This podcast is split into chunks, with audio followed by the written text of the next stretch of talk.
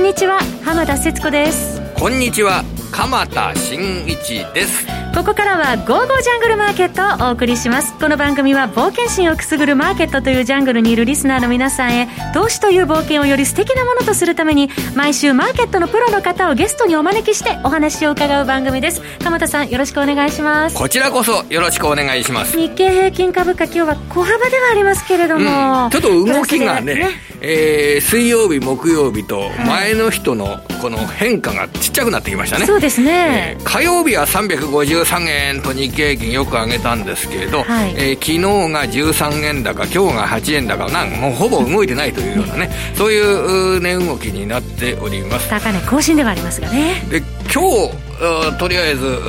データ今足元で出たデータをちょっと先にお伝えしておきますとえー、投資部門別売買状況というのが、はい、いつも木曜日引けた後に発表されるじゃないですか、はい、で海外投資家、まあ、現物株をですね日本の現物株4366億円の買い越しということで、引き続き、えー、11月に入ってからの買い越し基調に変化がない。というのが現物株の動きなんですけれども、はい一方でただですね、先物、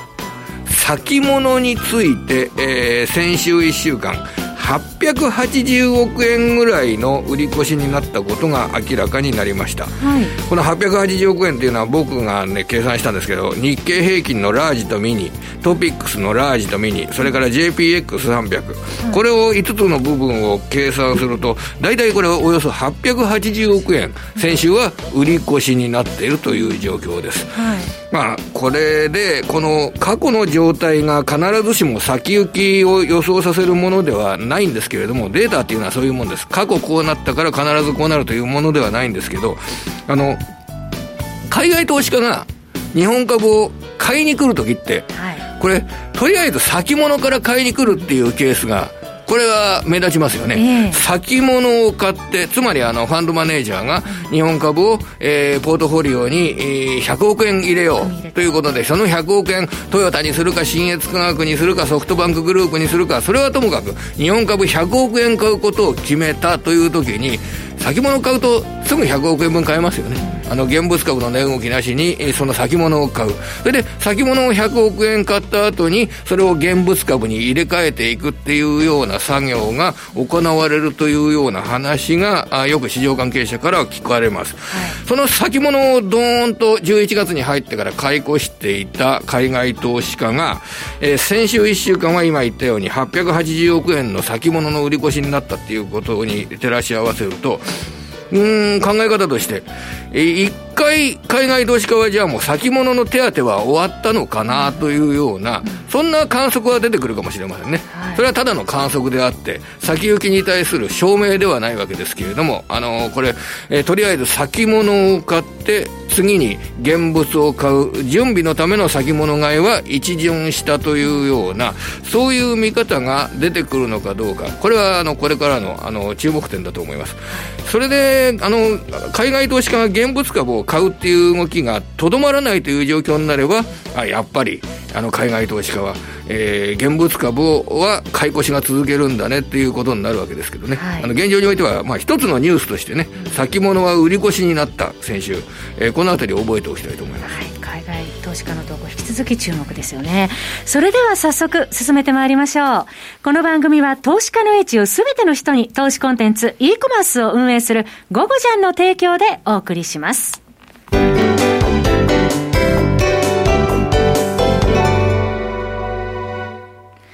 まずは鎌田さんからデータをもとに現状のマーケット分析していただいてますいわば上がったことについての需給面を今お話を差し上げたんですけれども、で、これからのマーケットを見る上では、まあ、ベースになってるのはやっぱり金融緩和という形で、はい、その金融緩和が続くような状況の中で、えー、経済が回復して、企業収益が回復してっていう、そっちの方向性がいい方向になってるので、株価の方向も上になってるっていうのが現状です。はい、であの、金融緩和の政策自体にはこれ変化が出ないので、株価は急落しないであろう、うん、少なくとも急落するような事態にはならないだろうというのが一般的な見立てにはなってるんですけれどもね。はい、ただ、マーケットの世界っていうのは、その、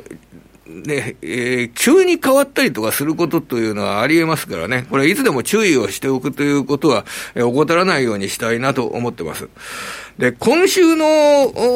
注目材料としては、やっぱり雇用関係、はい、雇用関係のデータをしっかり集めて分析していくという作業がこれが必要になります。明日はアメリカの雇用統計が発表になる、その前に昨日は ADP の雇用統計発表になりましたね。それで、この他のソフトデータですと、企業相手のソフトデータで、はい、えー、ISM の調査といったものがあって、はい、その ISM の調査水準の中で、製造業の雇用が、雇用がどういう状況になっているか。はい、で、今晩はあの、ISM の非製造業の調査が発表されますけれども、非製造業の雇用者の方が製造業の10倍ぐらいいますから、うん、あ今晩はその ISM の非製造業に対しての調査で雇用の指数がどういう変化をたどってるかというのは大いに注目されます。はい、まあ一言に言うと、ただ11月のアメリカの雇用っていうのはですね、この鈍ってますね。あの雇用の増加が鈍ってると考えるのが一般的で。確かにそうですね、あの ISM の雇用指数を見てみますと、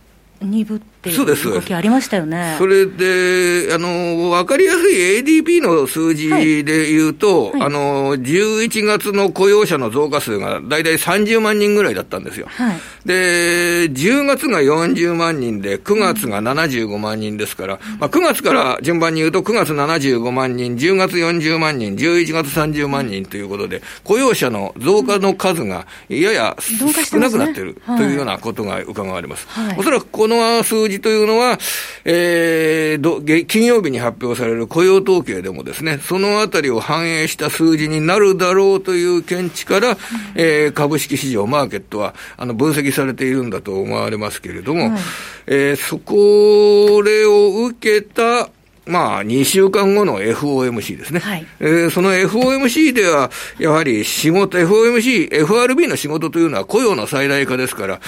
雇用の伸びが鈍ってくると、追加金融緩和を行うだろうという意識から、世界のマーケットは FOMC の結果が出る12月16日までのこの2週間はですね、はい、そんな推移をするんじゃないのかなというふうに考えております。はい。えー、その中で何か変化の兆しって他にありますでしょうそうですね。そこで考えるのは、はい、まあ、あの、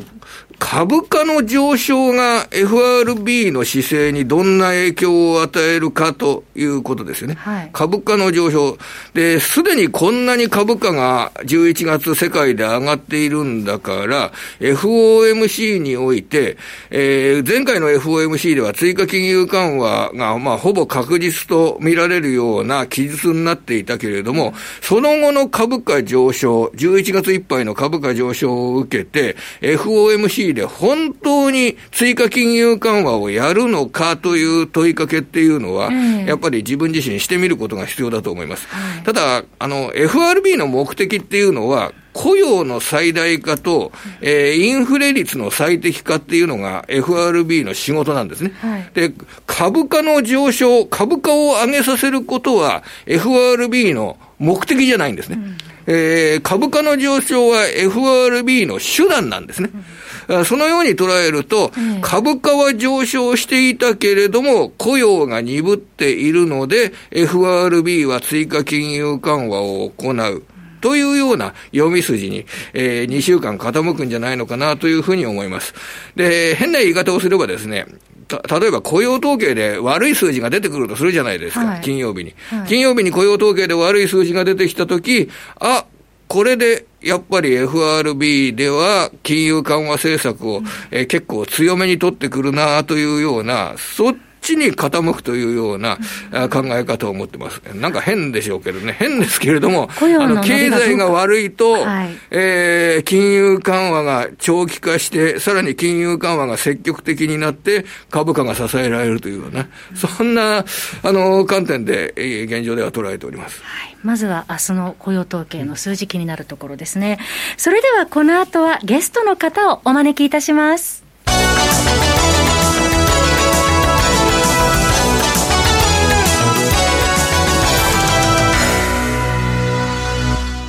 毎月第1週はこの方のご登場です。為替のスペシャリスト、島力夫さんをお迎えしました。島さん、こんにちは。こんにちは。こんにちは。よろしくお願いします。よろしくお願いします。いつも第1週にですね、はい、あの、ゴンゴちゃんのこの番組出ていただいてますけど。ありがとうございます。えー先、去年、去年、11月の第1週から12月の第1週まで、えー、今お話してたんですが、株価が上がりましたよね。まずこの株価が上がったことに対しての、島さん、えー、ご感想、受け止め方、そして今後の見通し、ズバリやっていただけませんかね。いや、素晴らしい上昇でしたね。あの、大統領選挙が終わってですね、不透明感がなくなったこと、それとワクチンの開発に成功したっていうのは大きいですよね。で日経平均が大体11月15%の上昇ですか、はい、それからあのダウも12%近い上昇、あのダックスとかもですね15%とすごく上がってるんですよね。えー、で今後なんですけれども、まあ、あのおそらく株式市場はワクチンが人々に行き渡って、すべての人が接種して、で、そのコロナ克服された世界っていうのをもう織り込んでるんですよね、おそらく。ええ。で、多分そうなるんだとは思います。じゃあ、織り込みすみすぎかというと、いや、大丈夫じゃないかなというところはあると思います。と言いますのは、あの、すごい経済対策をして、多くの人はみんなあの、お金使う先がないので、貯金してるんですよね。うんで、その待ってたお金を使いたい、使わないといけないお金がですね、こう、銀行にいっぱい残ってるんですけども、はいはい、それが、あの、コロナ克服された後に、だーっと消費として出てきますので、うん。おそらく来年の夏から秋にかけては、すごい景気上がるんじゃないかなっていう気はしております。で、株価の推移としてはどうなるかと言いますと、大抵11月、12月、1月ってあの、アメリカの株のマーケットって上がります。はい、これはあの、季節性アノマリーなんですけれども、これはあの、根拠のないアノマリーではなくて、アメリカの税制に絡んだアノマリーなので、これはもうしっかり、毎年11、12上がるのは、まあ、決まったようなもんなんですよね。ただ、それ以降、えー、来年の、そうですね、1月の20日に新大統領が就任して、えー、そこからですね、うん、2月、3月、それから Sell in May に入ってくる5月と、うん、ちょっと多分株価おかしくなってくるとおかしいですけども、一回利食い時かなという気はしております。うん、えー、というのは、株が上がってきましたもんね。え結構上がりましたし、で、トランプ大統領が退場してですね、これからアメリカの政治はあの、正常化していきます。正常化っていう言い方もおかしいですけど、で、おそらく、次の目標っていうのは、2024年の大統領選挙で民主党は勝つという方向に持っていくんで、今株価が高すぎるので、で、大統領サイクルっていうのがありますけれども、大統領選サイクルですね。大統領選挙の、大統領の就任ので、1年目、2年目は株価比較的抑えるようにして、3年目、4年目に株価をこう、上昇させるような政策を持ってきて、うん、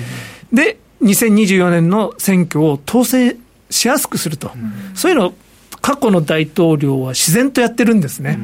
で、今回もそういうパターンだと思いますので、おそらくバイデン大統領の1年目と2年目は、株価そんなにパフォーマンス良くならない可能性があるかなと。来年、再来年ということですか、来年、再来年ですね。うん、ただ、3年目、4年目は、まあ、おそらく出てくるであろうトランプ大統領に勝つためにですね、株価がーっと上がるという、そういう展開になるんじゃないかなと思います。4年後に向けての準備を始めているというところですね。ですから、一回利食いして、どこかで下がったところでまた買っとけば、まあ、どっかでもう上がりますっていうところじゃないですかね。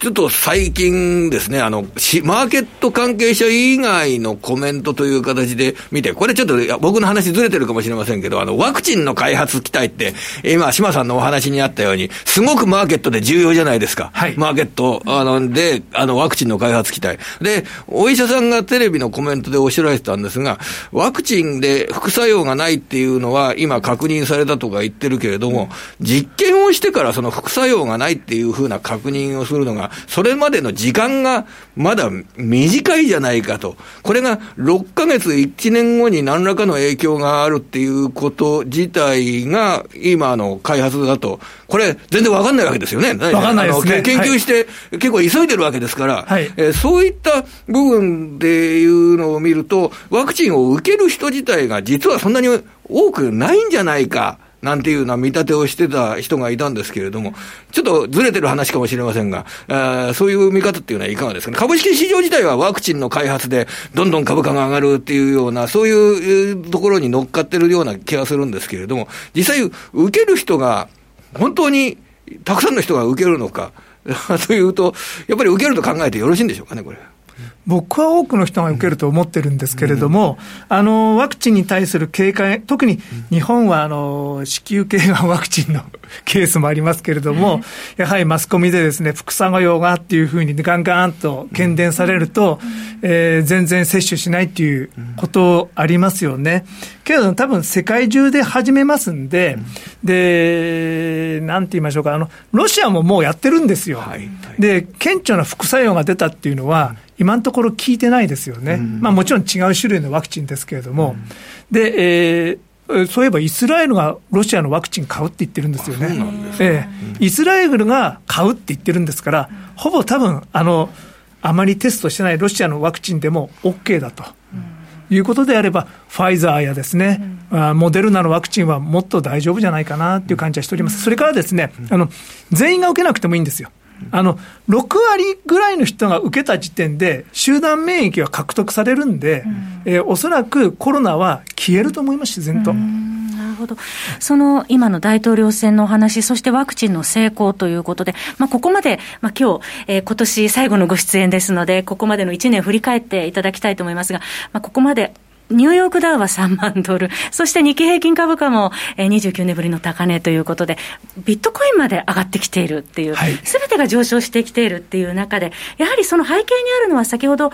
えー、鎌田さんのお話もありましたけれども、その金融緩和っていうところ、やっぱり外せないっていうところありますよね。はい。えー、で、FRB の当局者も、まだまだ続けるっていう姿勢は示してますんで、えーまあ、しょうがないのかなっていう部分もありますが、ただ、あの、長期金利見てますと、もうそんなに下がってないんですよね。ええ。ー、一時0.3%台まで下がってましたけども、えー、このところ0.9%上がってきてますよね、えー、徐々に上がってきてます。あの、実はジャクソンホールでですね、はい、えー、パウエル議長が、もっと金融緩和しますよとか、えっ、ー、と、平均インフレ率っていう概念を導入したところで、えーと、そこから金利が下がらなくなってきてるんです。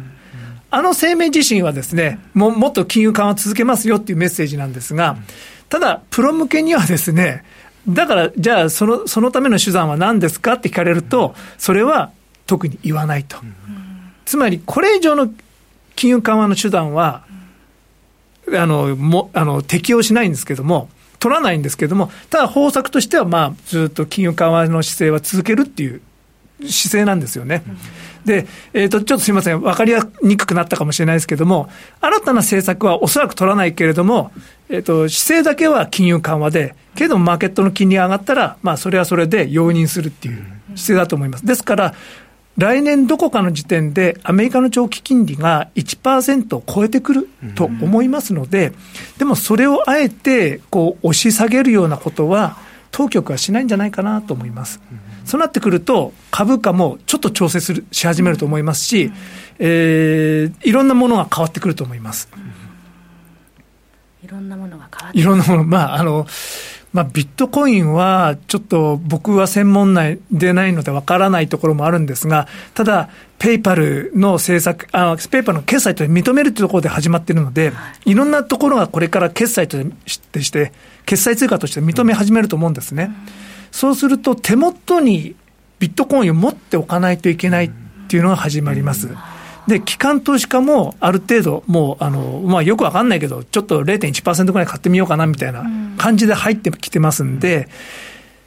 まあ、ちょっと目先堅調になるのかなっていう感じはしております。お金の流れとしては、経済が、世界経済が上向きになるという方向性のもとでお金を考える。お金の流れを考える。はい、これでよろしいですかね。あ、景気は良くなると思います。はい。で、やっぱりベースになるのは先ほどのお話にもあったワクチンの開発や、あの、経済の正常化。はい。で、あの、まあ、ロシアのワクチンの話がありましたけれども、そのロシアのワクチンについては、まあ、なんていうか、あの、開発までの時間っていうのがかなり短いというような状況ではあるけれども、えー、かなりそれは使用されて、えー、信頼されているというような面などが今現れているので、それあたりを考えると、いろいろ世界的なワクチンについても、えー、信頼感が得られて、えー、それで、あの、経済活動が正常化するのではないか。こういう見立てでよろしいでしょうかね、これね。はい、僕はそうだと思っております。はいえ続いて、為替市場ですけれども、まあ、トランプ政権の間は、為替はなかなか動かないという印象はありますけれども、今後の見通しなどについて伺っていきたいと思います。ドル円からまず伺います。はい、はい、あのドル円はもうあの過去4年間、10円程度のレンジが続くという、あの過去長いことですよね。で、えー、新しいバイデン政権はどういう政策を取るかというと、あえて為替の何か政策を取ることはないとは思います。けれども、アメリカの景気が良くなって、で、アメリカはおそらく低金利続けますんで、多少長期金利上がるとしても、まあ、じゃぶじゃぶな状況であることは確かです。となると、えー、自然ドルが弱くなるんじゃないかなと。で、それが今、ユーロドルの上昇に現れてるんだと思います。欧州の方は、えー、今、デフレになってるんですね。インフレ率がマイナス圏に入っていまして、えー、デフレの通貨っていうのは上昇しやすい。で、ヨーロッパは経常収支黒字なので、そういう通貨も上昇しやすい。で、将来的に、あの、復興基金っていうのを作ってですね、あの、景気を刺激させる方向にありますので、欧州も。そういう意味でも、まあ、欧州の経済は、今はだめだけど、将来大丈夫だろうということで、今、お金が流れやすくなってますよね。ユーロの上昇、目立ってますよね。はい、まあ、欧州圏は大きな経済なので、うん、ユーロドルのレベルというよりは、県内のですね、域内の景気がどうかっていうところでだいぶ決まってきますんで、今、欧州にはお金が流れやすいと思います。うん、で、その流れから言うと、ドル円なんですが、少し円高。少し円高。ええということじゃないかな。で、ユーロ円が上昇するという感じだと思います。ドルと円の関係でいうと、これは、あの、同じ方向を向くというんでしょうか。あの、リスクオフの、リスクオンの時に両方の通貨ともえー、売られて、他の通貨、新興国通貨やユーロなどが買われるっていう、そんな見立てでよろしいんでしょうかね。あえーと、それは、まあ、クラシカルなリスクオンの相場ですけども、うん、おそらくそれが復活するんじゃないかなと、うん、えー、欧州通貨や、例えばオーストラリアドルとかニュージーランドドル、それから新興国、メキシコペソ、うん、それから南アフリカランド、そういったところは上昇しますが、えーと、円は、まあ、そういうところへの投資先投資がいくので、少し、まあ、円高にも円安にもそんなにいかない、うん、けどアメリカの株価が下がってきたときに、もしかしたら将来、ちょっと円高にすっと入ってくる局面があるんじゃないかなと思います、ドル円については、どんなポジションを持てばいいでしょうかね、これは。ドル円はあまりこだわらず。あんまりもうみ、そんなにもう、じゃあ取引するときに、ドル円、ドル円っていう形で傾かない方がいいわけですかね。もうもっといろいろな通貨に目を向ける、通貨のペアに目を向ける。うんそういう方がいいわけでしょ、そうですね、バイデン新政権になって恩恵を受ける国、うん、例えばメキシコとか、うん、カナダとか、欧州、そういうところに、まあ、投資を振り向けようっていう判断でいいんじゃないですかね。ドルにっていうことはですね、ドルはすごい金融緩和状態、ジャブジャブ状態なので、投資してもあんまり上がらないでしょうし、まあ、リスクとしては円高ですけども、今は景気も良くなるので、すごい円安円高にはならないんじゃないかなと思います。最後にですね、えー、イギリスと EU の間、もうブレグジットに向かう動きについてなんですけれども、ここで島さん、教えてください。あこれが最大のリスクですよね、もし何かあるとするとですね。えー、えーとおそらく最終的に揉めみに揉めてるけれども、ええ、何らかの FTA をなんとなく合意して、はい、まあ、ブレグジットはちゃんちゃんと終わるっていうのが、メインシナリオではありますが、12月末の期限でしたよね、えー、でもこの12月の11、12にですね、はい、欧州首脳会議があるんですが、はい、ここで何か決定されないと、ちょっとやばいですね、時間切れで。えー、で現在起こっているのは、はい、フランス対イギリスの勝負というか、あのえフランスがですねすごい強硬なんですね、漁業権の問題で。はい、で僕なんか見ても、客観的に見ても、フランスの主張っていうのは、あまりにも度が過ぎてると思うんです。ちょっとイギリスは飲めないですよね。えー、実質的にイギリスの排他的経済水域を自分の海にしてしまおうみたいなフランスの意見なんですよ。だだってあなたたち勝手にブレグジットで出てったから、今まで創業してた人だからいいでしょみたいな。で、それはさすがにですね、主権をの確保かか主権を取り戻すのがあのブレグジットの目的なので、えー、イギリスも譲れないんですよね。ですよね。ですから、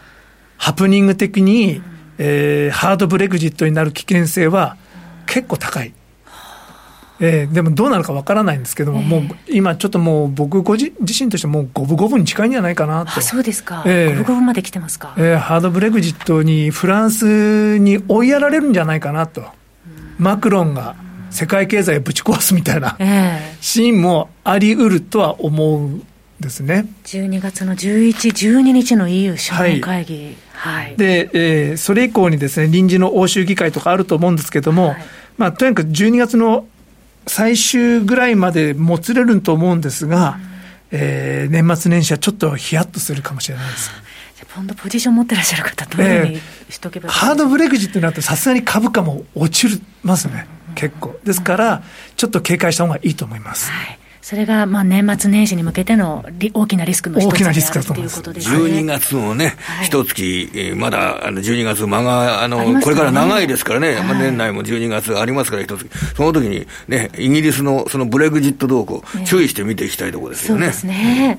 えー、さて、ここでお知らせです。島力夫さんの FX プレミアムビデオスクール好評です。えー、生涯役立つ分析力というコンテンツございます。えー、また、島さんのこのコンテンツをはじめ、えー、ゴゴジャンではツール、また電子書籍、自動売買ソフトなど、実に2万6000アイテムが、えー、用意されております。ここのゴーゴージャングルで、ぜひ皆さん、お気に入りを見つけて、えー、トレードにお役立てください。また、ゴーゴージャングルでは、えー、皆様のとっておきのコンテンツ、スキルコンテンツのご出品もお待ちしております。詳しくは、ゴゴジャンのホームページご覧になってください。